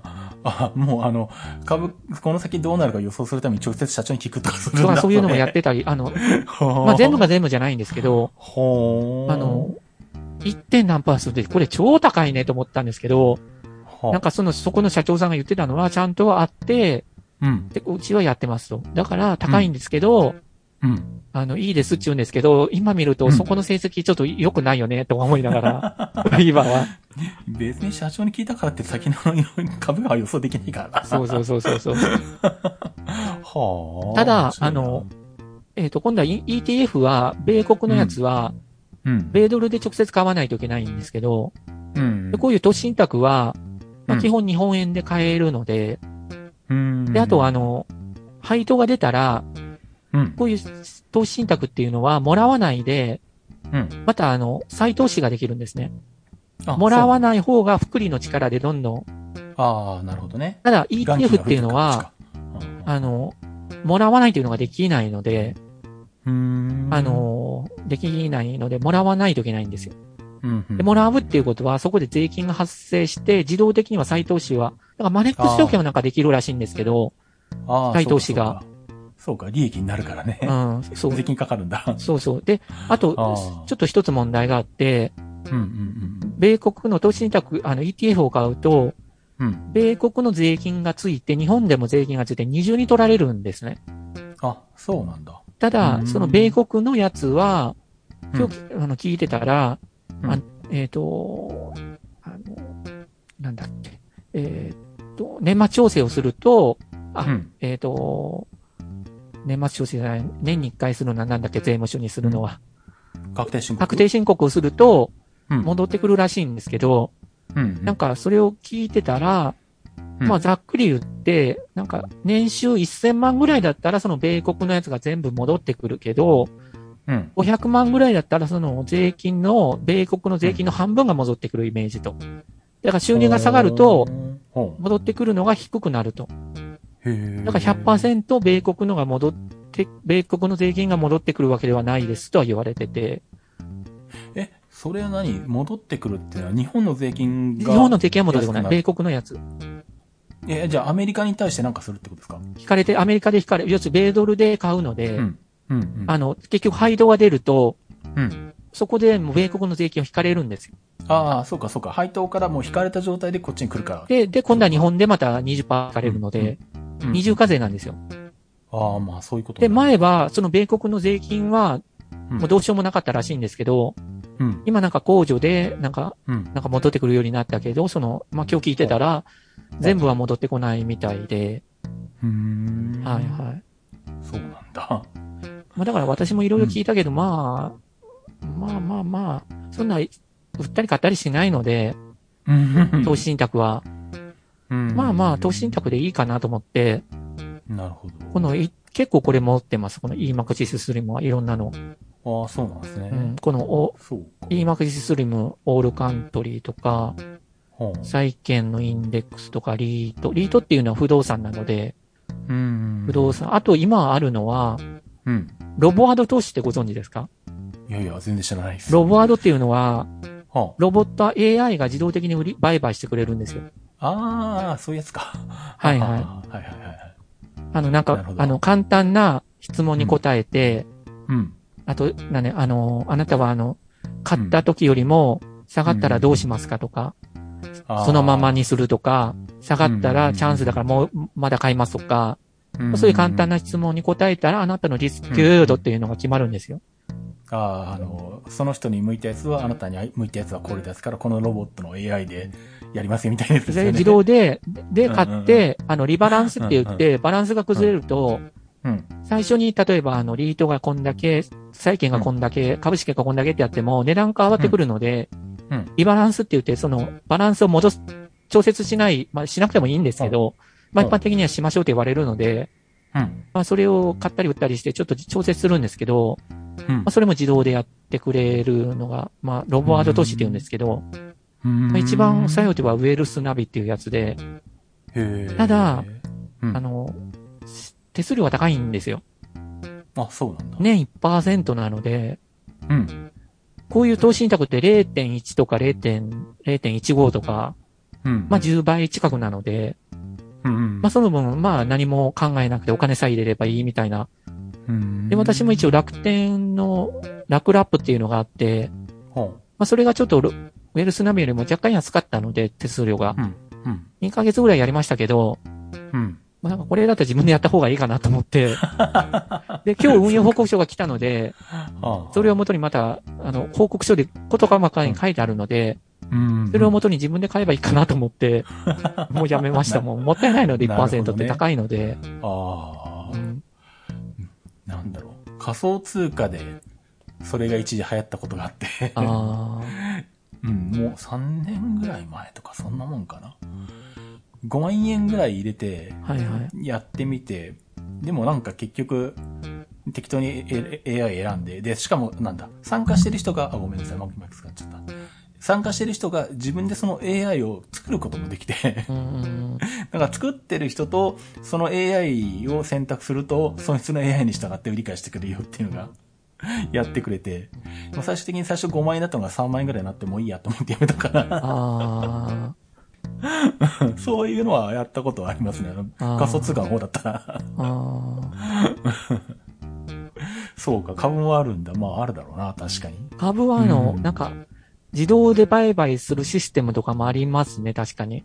うんあるけど。ど、なんかね、株もね、いろんなのがありますよ。なんか、月いくら払うと、必ず上がる株をプロが教えますって言うんだけど、それ本当かなと思いながら、 絶対そのか必ず上がる株なんて神様じゃないからわかんないよとか思いながら、必ず買う、あの、上がる株があったら教えないで自分で買うわねっていう、そね。うそうそうそうそう。 そもそもおかしいだろうって話なんですそようね。で、なんかあの、月いくら払うと自動でアルゴリズムで売買できますのでどうですかとか、まあなんかもうそんなのがいろんなのが、まあ、いくらでもあるでしょうね、そんなのはうもう。うん。ん、うん。ただこの、今見てたんですけど、うん。一応 EMAX スリムでも、うんもう。ちゃんとあの、債券とかいろんなのにバランスで投資してくれる投資信託があって、うん。バランス型っていうのがあって、まあこれも、まあ持ってていいかなと思いながらも、う。もうんバランスでもうこれにやれば自動的に。ただバランスなので、うん。ちょっとリターンは差があるんですよ、どうしても。ああ、まあはいはい。うん。なので、まあでも持っててもいいかなと思いながら、うん。いやなんか今もうね、こんなのでもしない限りもうなんか、ちょ、銀行に置いててもね、実質減ってるのと一緒ですよね、これ。まあまあ、そうですよね。うんうんうん。まああ、でもまあ、まあまあ、おそんな、極端にかけなければ、まあまうん。あ、それなりには儲かってるから、まあいいのかなと思いながら。 まあ、うんまあ、そうですね。まあ、貯金代わりみたいな感じあ、うん置いとけりゃマシぐらいな感じにしとけばいいのかみたいなね。ですね、もう、あ程度の、ですけどね。うんあれはもう売れました。仮想通貨売りましたもん。あ、そうなんだ。はい、もう、もうちょっと、もうあれはちょっともう、もうなんか怪しそうだ。なんかもう、ちょっと、値動き、値動きが激しいので、ああ、そうか。うんもう、もう、もういいやと思って、もう売りました。ああ、僕はもうほったらかしにしますけどね、ずっとあ あ。なんか株はなんか買っても買ってもなんか、なんかどんどんマイナスになっていくから、もう、もうこ、もうちょっと今触らない方がいいのかなと思って、ああ、まあ株はわかんないけど、まあ、うん。まあ仮想、まあ仮想通貨僕が、がそもそも買った時期がめちゃめちゃ早いから、今のビットコインの値段でも、あの、僕が買った時の2倍とかなんで、 ああ、まあ別にいいか、みたいな。ああ、なるほど。まあ多分、なんだろうな。まあ世界的に今、まあね、冷え込んでるから、なあなってるけど、まあ長期的に見たらやっぱ最終的には上がるだろうなっていう。うん。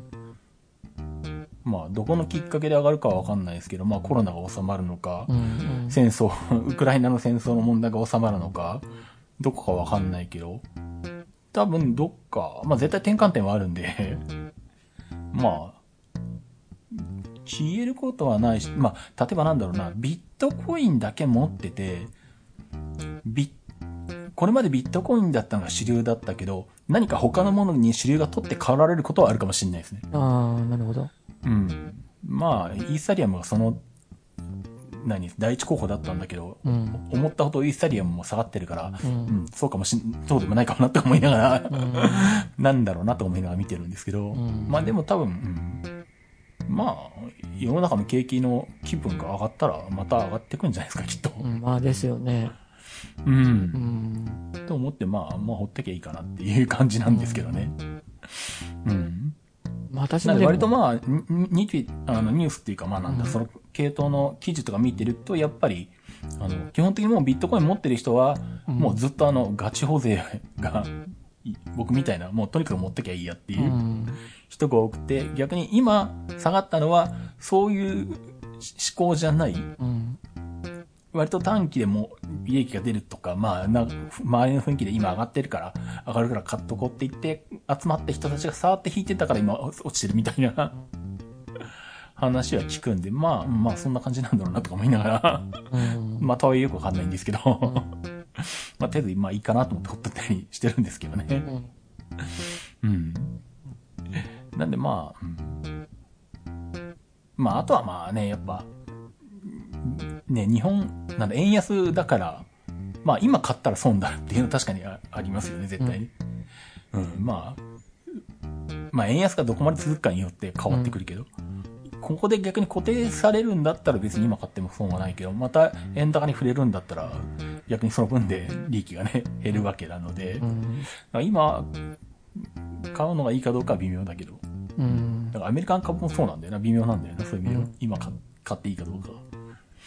うんなんとも言えないですけどね。でもまだからあ、私のこの投資信託は下がってますね。このアメリカの株の投資信託は、やっぱ円安、円安もあるので、あ、そうなんだ。今、マイナスですね。まあまあ、上がるかなと思って、買った時期悪かったなと思いながら。う。うんん。そうか。多分、だから僕のアップル中心のやつも、まあ、アップル株もやっぱり、アメリカが株安になって全体的に一回下がってるんで、うんで、また盛り返してきてるんですけど、ん日本円で計算したら5万円ぐらい儲かってることになってるけど、そこには、あの、円安になった分が入ってその金額になってるんで、あーはい実際はアップルの株自体の価値は、ドルベースで考えたらそこまでは多分上がってないんですうよね、きっんうんと。うん。だからその辺がその円単位で考えるか、ドル単位で考えるかによってうん変うんわってくるんですけどね。うん。なんでまあ、うん、そうですね。まあ円安がどうなるかわかんないけど。まあでもまあ、あの、まあやっぱ1000円ぐらいから好きなところを買えるっていう、うんそこがね、アメリカ株はや、うんあの、遊びというか、趣味でやる分にはやりやすいなっていう、そんな感じはあるんですけどね。個人委託も、確か1000円とかぐらいから買えますね。あ、そうなんだ。買えます、買えます。ああ。ただ気をつけないといけないのは、うん。店、あの、銀行の店頭とかでは絶対買わない方がいいです。手数料がめっちゃ高いので、ああ。もうぼったくりです。もう驚くほど高いので、まあ、て銀行の店頭で何かお金を渡そうって気が一切ないからあれだけど。あーこの前 銀行の店頭にどうしても行かないといけなくて、は投資信託っていうので見たら、あ。うん。今販売手数料って、あの、基本ノーロードって言ってかからないんですよ、ネットのやつって。まあ、かかるやつも、まあ、まあ、稀にありますけど、うん。これもちろん EMAX スリムももちろんあの、販売手数料はかかんないし、 うん。もうめっちゃ高いですし、はで、毎月配当っていうのはもう絶対やめた方がいいので、あ。あ、そうなんですか毎月配当っていうのは、うん毎月もらったら、福利の効果はないし、うん。あとはあの、特別配当って言って、あれってあの、自分の元で、元を減らしてもらってるだけなんですよ。特別配当っていうのは。あ、そうなんだ。はいはい。うん毎月必ず出ますってのはおかしいんですよ。だって投資で。そりゃそうですよね、そううか。ん、そうそう。だかあら、ーあれは、あの、マイナスの時は、特別配当って言って、うん自分の元手を削ってもらってるだけなので、あ、そうなんだ。はいはい。絶対買ったらいけない。ないです。ほーただ、高齢の人は、うん年金代わりにいいですよ、みたいな感じで、ああ。勧めて買うんですけなど、るほどね。うんもう。そういう特別なことするのはめっちゃあの、信託報酬も1.7%がめっちゃ高いので、うーん。もうもうもうもう絶対もうやめた方がいいですし、うんうん。もうもうもう銀行の店頭はもうびっくりしま す、もう。本当に。うんまあ、そういうおじいちゃんおばあちゃんしか買わないぐらいな感じなんそうですそうね、そうきっそうそとう。ねうんそういうことか。うん。うんまあなんかもうポ、うんなんですかね、あの、まあ YouTube とかでほとんど見るので、うん。まあなんかもう本を読むより YouTube で聞いた方が早いかなと思って、まあ、確かにね。それはありますよね。もうあの、プレミアムにしてるとね、あの、うん。便利なので、プレミアムにしてるのまあね CM 前すかで、らねうんあの、あれも入らないので、CM も入らないし、うん。うん。うん。まあ、な、だいたい株のこういうのって全部 YouTube で、バーって聞いて、あの、必要な時だけ映像を見るみたいな。うんうん。まあ、パソコンの前でゆっくり座って見るの時間はないので、あ、なるほどう。ん、なんかそんな感じになってますね。まあまあまあ、そうでしょうね。ううんん。そんな感じですね、最近。うんうんもうなんか儲かんないかなと思うけど、なかなかですね、これは、株は。うん。そうか。うん、なんかや、やればやるほどなんかマイナスになっていくから、もうもう、 みたいな。あららららって感じで、もう。上がるときは上がるんですけどね、あ下がるときは一気に下がりますね、全部。まあ、うん、まあ全体的に下がればねって感じがあるんで、まうあんそうでしょうけどね、きっと。関西電力も持ってたんですけど、はまあ上がるか、この猛暑で上がるかなと思ったんですけど、あ。うん。意外に上がらなくて、うん。まあ売っちゃったんですけど、そしたら売った後にも上がって、あれって感 じで。だから自分で買ったら下がるし、売ったら上がるし、どういうことと思って。もうだからあれですよ、あの、なんか、あの、アップルとかだといつ上がるかタイミングが分かってるから、もう、あの、何 あ ーそれで買うみたいな。 あもう、だって、毎年のあの、WWDC の時に、あの、あ上がるとか下がるとか、あの、10月のあの、iPhone の発表の時に、あの、 発明の時に上がるとか、そういう感じになってくるから、もう、あの、もうそっちもパターンも決まってますからね。ー。うんうん。まあ、航空会社もまあ上がってるのかな。多分まあ、アメリカは本当にもう旅行とかバンバン行く感じで、航空会社も、あのー国際線もバンバン飛ばしまくってるんで、まあちゃんとあんまり真剣にいくらだって、前いくらだったかとか見てないからあれですけど、まあ上がってるっぽい感じ みたいな。業界的に上がるだろうなみたいな感じの、 うん。ざっくりとしたのしか見てないですけどね。うん。ただ今コロナがね、ちょっとうん。増えてきてるので、うん。ちょっとねって感 じまあまだま。だ、私はちょっそうとですね山には行けないかなって感じですね。まあまあまあ、どっか行くとかいうのはね、まあう、ん。でも山、山もそうか。山も人がたくさん来れば密になるのか。 そうか。うん、やっぱりどうしてもまあね、登山道で決まるのでね、そうですよね。人で来るとやっぱり喋るし、ね、マスクをずっとしてるわけにもいかないし、撮ったんだ時は。まあ、それは、た、ね、うん呼吸が厳しいですからね。うん、だからもう、ね、もう、コロナになってからは誘われますけど、全部お断りしてますね、うんもそうなんだ。う。うん、まあもうちょっとの辛抱かなと思って。まあそうですね。まあ、まあ夏休みの間は特に人流が増えるから、うん、まあ東京も上がるだろうし、まあ、ある程度はしょうがないのかみたいなとこもあるけど。そしたら、人のいないところ、人のいないところで、この前、イノシシが出てき ました。いや、イノシシも、うん。すんごい大きいイノシシで、おほ。今まで見たのの5倍ぐらいあるようなイノシシで、 5倍っすかうん ?5 倍ってすごい相当ですね。あの、林、人の、あの、一応林道で、うん。一応車が通れるようになってる林道、まあ、めったに車通らないんですけど、うんまあ、その時に限って、あの、ラジオを消してて、はいつもラジオつけてるんですね、人のいないところでは。あ。ややっぱり、、あの、自分のあれを、あの、ふい、うんあれ、いますっていうのをアピールするために。うんうんうん、、で、親子連れだったので、うん、子供連れって、あの、子供を守るために気性が荒くなるって言われるのでう、んうん、そうですね。たら、親は子供を、私を見たら、うん、子供より先に親が逃げて、おうで、子供が後からついていくような状況で、まあ大丈夫だったんですけど、 お無責任な親だな、それ。で、後で調べたら、 は一応イノシシも向かってくると、大人の男性を蹴飛ばすぐらい怪我をさせるって書いてあるので、うんうん、まあそうでしょうだかねら。それから一応、九州は一応ないけど、熊よけのスプレーを一応買って、ああ。九州って一応熊はいないって言われてはいるんですようんうね。ん、そうですね。まあだけど、一応はも、お守り代わりに。うん。で、ただ、北海道のヒグマってまた別なんです。ヒグマ用ってまた別で、あ、別なんだ、あれ。別、あの、差しをまだすごい強力なのをつかないとヒグマってダメなのであー、北海道用は別なんですけど、うん。なんか一応ネットのサイトには、うん、北海道以外でき、あの、それはなんか、すごうんくあの、熊に危害を加えるので、北海道以外では一応使わないでくださいって書いてある ので、一応えは。そうなんだ。うん。実害が発生するんだ、周りそのう熊に。あと気をつけないといけないのは、風向きに変えたら人間にかかるので、え、それって何どう体にスプレーとかそういうことですかあそういのうことじゃなく、てまあ、スプレーなんですけど、あ、結局熊が来た時にスプレー噴射するってことそうです、そうです、そうです。ああ、そういうやつか。でもあーけなる結ほ構、どねうん。至近距離でやらないと届かない ので、まあそうでしょうね、スプレーだし。だから、あそれの、風向きを気をつけないと、うん。自分にかかってくるんです よ。な、それがあったので、一応私は、ちょっと効果は弱いけど、うん液体タイプがあったので、ほうほう液体タイプだったら、まあ、そこまでの風の影響は、まあ、若干受けにくいですと。まあ、確かにそうなので。ほで、それがあって、一応、あの、おなんか水が入ってるんだけど、う。うん。あの、一応練習ができますっていうセットがあって、ほまあ、それを一応買って、まあ、確かにうんあの、スプレーじゃないので、水なので、まあ、やっぱう。り風の影響を受けにくえい。水、水鉄砲みたいにかけるってことですかまあ、そうで すね。まあ、その分、あそういうこの、とかちょっと、あれは劣るんですよね、やっぱり。効果は。あ劣るけあど、ーでも、まあ、あー九州しかで行かないし、あ。うん。まあまあ、熊は一応出ないって言われてるので、うん。まあだからそれでも、まあ持ってないよりはいいだろうと。え、でも、熊よけで水鉄砲で熊に噴出するとしてう、ん。どこに当たったら効くんですかね、それって。目とかじゃないですか、やっぱり。もうなんか91で負けな感じだな。だけどほ ら、やると、くあっちも驚く。で、まあ、逃げ、目に当たればね。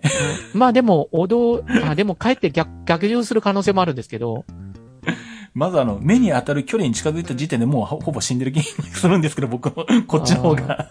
まあでもよく言われるのは、あ熊に会った時は、うん。あの、もう騒いだらダメですと。熊を刺激しないで、うんうんうん。あの、様子を見て、合わせながら。で、向こうが気づいてなかったら、うんゆっくりと遊ぶたりをしてう、ん。うんゆっくり離れると。まあ、目を離さないようにしながらね。 そうそうそうそう。でもでうきたら決し下の方てに行、かないわーとか言ったら絶対ダメと、それダメですね。うんうんダメです。は言われるので、うん。まあ、登山もね、もうね、いろんなのが出てきて、蛇が出てきたり、うん。一番怖いのはマムシなんですよ。ああ。マムシはマムシか、毒持ってるので、あーそうですね。で、あの、うちの近所の人が農作業中に噛まれて、うん、入院したんですよ。マムシって毒持ってて、本当にうん。 2週間ぐらい入院したかな。ああ。マムシは、ああそうの、かそうこか。う、水場、水気の、よく沢沿いとかに多いんですよ。水気の多いところにうん。多いので、あ、そうなんですね。なので私はストックって言って、あの、あの、杖をですよね。うんうん。杖で、まあ、叩きながらあはいはあ、いそうか。とか、まあ、蜂が出てきたりとか、まあまあ、蜂もね。うん、蜂まありとますね、山昼ってご存知ですかああ、昼ね。昼う。んあれも結構、微妙に血が止まらないので、ああ、確かにね。はいはい。まあ、そんなのが出てはくるんですけど、まあ、め、めったにないので。 まあね。まあ、でも、うん。なんだろうな。結局、夏に運動しようと思うと山しかないんですよ、暑くて。日そうか中。そうか。もうや、だって日中街歩けないですよね、もう暑くて。まあ暑いですからね。熱中症になりますよね。うん。まあ、あとは泳いでるとかそういうまあ話ですそうよなんね。ですよねきっ。とだから、だから山に行くことになるんですけど、そうか、涼しいからか。もうそ、もともとあの、ウォーキングから始まってるので、うんで、結局、冬は、うん。普通にあの、街歩き、この、例えば隣町まで歩きますとか、あまあ、それが全然できるし、れ、うんうんどっちの方、そどっちかっていうとそっちの方が好きだし、うん。それだったらもう縦横文字に行けるので、うんうん。で、山ってなるとやっぱり登山道って決まってくるので、うん。その野望の中なんて行けないので、まあそうですね。ううんん、ってなって空中車場があってってなるともう本当に大体、まあ、ルートって決まるので、そうか。もう夏はしょうがないので暑いので、ん。まあでもそれでも、まあ山じゃなくても林道とかだったら、まあ木があれば割と、確かにね、まあまあ、ひあの、とにかく日光さえ遮ればそこまで暑くないのうでん。、ああ、まあそうか。はい。まあまあまあ大丈夫なので、うん。まあ、私も暑い方はまあ大丈夫な方なので、たすが、それでも、うん街中はちょっとさすがにって感じなので、まあまあそうですね。はいはいはいうん。それは暑いな、さすがうにな。ん、まあそんな感じですね。うん。まあだから、またそうか行こうかなとは、インド歩きに行こうかなと思ってますけど。うん。いや、この前起きれな くて、あ3時半に目覚ましかけて、あ。あの、全、もう、全部準備をして、うん。お弁当も前の日に作って、冷凍して、前の日に作らないとちょっと夏痛みそうなので、ああ。前の日に作って、もう冷凍して持っていくんですよ。うんで、ご。飯は朝うん、炊いたのを、酢を混ぜ、酢飯にするんですよね。うん。して、まあ、あの、ご飯をまで料理してもいいんですけど、うん。まあ、まあ、それをするときもあるんですけど、うん。まあ、そうするとやっぱりちょっと時間がかかるので、料理をすると。うん。まあ、料理をしたいかなというときはしますけど、まあまあ、まあ今日はさっさと食べたいかなというときはお弁当をうん。持ってきて、この前は全部準備をして、もう、リュッうん。クラックも玄関に置いたんですけど、起きれなくて、いああ。や、目は覚めたんですけど、うん。 もういいやと思ったらもう、もう、もう起きれなくて。そうか、そういうのがあるのか。はいはい。まあそんな感じでした。なるほど。まあ、ちなみに3時半と僕は今からそろそろ寝る体制に入ろうかなみたいなあ感じで、 そろそろワイン飲み始めるな、みたいな感じのあ。 時間帯ですね。あそうか。あ。ね、とまあ、あな、の、うん暑いんで、まあ、ほどほどに、まうあ、ん体動かすにしても、まあ、ね、ちょっと、なかなか難しいですけどね。ですね。うんははいまあそんな感じです。い。そうか。まあ、今回はまたありがとうございました。あまた、あいえいえの、なんか、ネタがありましたら、あ声かけていただければ、 はい。またあの収録しますんであ、。 はい。ありがとうございました。え、えうん。じゃあ、まあ、じゃあそんなところで、えーはいお届けしました。えー IT マイティでした。お届けしたのはタロケンと、ベガでした。ありがとうございました。ありがとうございました。